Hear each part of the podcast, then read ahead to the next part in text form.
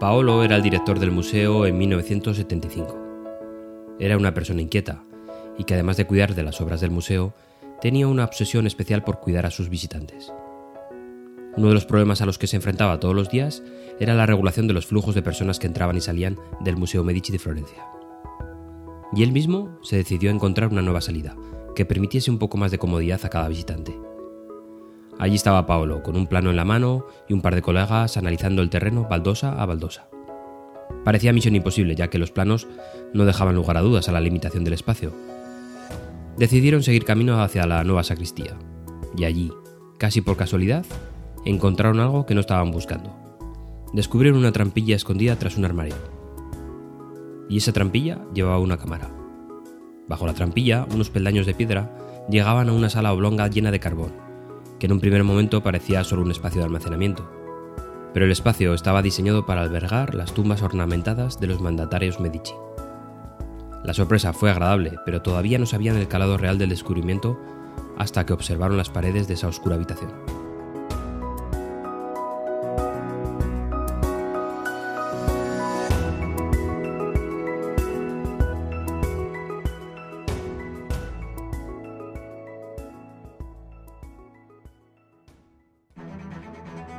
La gente se siente naturalmente atraída por el contraste, porque la vida está rodeada de él. El día y la noche, el bien y el mal, el amor y el odio. La construcción de elementos muy contrastados en una presentación mantiene la atención del público. Disfrutan experimentando un dilema y su resolución, incluso si ese dilema es causado por un punto de vista opuesto al suyo. Eso les mantiene interesados. Es importante conocer a tu audiencia para poder entender cómo tus puntos de vista son similares o diferentes de los suyos. Por lo general, habrá algunas disparidades. Un ejemplo comercial bastante obvio sería que nosotros queremos vender un producto y ellos no quieren gastar el dinero. Pero las diferencias no son un problema. Este es el mensaje principal de hoy. La polaridad puede aprovecharse. De hecho, ambos extremos son necesarios en una presentación. El contenido opuesto es estimulante, el contenido familiar es reconfortante. Juntos, estos dos tipos de contenido producen un movimiento hacia adelante. Hay tres tipos distintos de contraste que se pueden incorporar en una presentación. El contraste de contenido. Se mueve hacia adelante y hacia atrás para comparar lo que es con lo que podría ser y tus puntos de vista con la audiencia.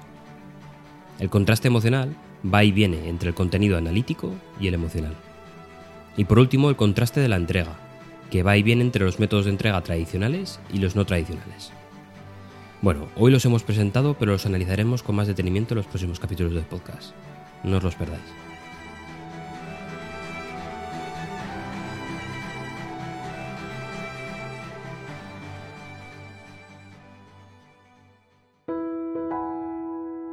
La habitación y los dibujos de las paredes fueron el gran descubrimiento de Paolo del Poyeto.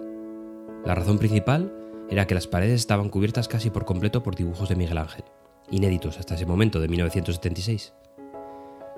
En 1530, para escapar de la ira del Papa, Miguel Ángel se refugió en una pequeña habitación secreta bajo la capilla de los Medicis de la Basílica de San Lorenzo. El artista había estado trabajando en la lujosa tumba cuando se desató el infierno en Florencia y se vio obligado a esconderse. Miguel Ángel debía su carrera a los Medici, una de las familias más ricas y poderosas de Europa. En 1529 se unió a otros florentinos que se habían cansado de su dominio, esperando un sistema de gobierno más democrático. Desafiar a la formidable familia, por no hablar del Papa Clemente VII, era más que un poco contraproducente para el artista, cuyo sustento dependía de ellos. Pero los desafió, trabajando para ayudarla a fortificar las murallas de la ciudad contra las fuerzas afines a los Medici, dirigidas por el propio Papa. Con nada más que tiempo y un poco de carbón en sus manos, cubrió las paredes desnudas con algunos grafitis de prisioneros. En noviembre de 1530, después de que el Papa hiciera saber que Miguel Ángel podía volver a trabajar, sin castigo, para completar la capilla, reapareció. Todo estaba perdonado entre artistas y sus mecenas, deseosos de tener por fin su tumba terminada. Miguel Ángel nunca dijo dónde había estado, y durante casi 500 años su paradero permaneció en secreto. Durante este tiempo, algunos creyeron que se había quedado con un amigo o en el campanario de una iglesia. Desde su descubrimiento, dada la fragilidad de los dibujos, el diminuto espacio oscuro y sin ventilación se ha abierto y cerrado al público alternativamente.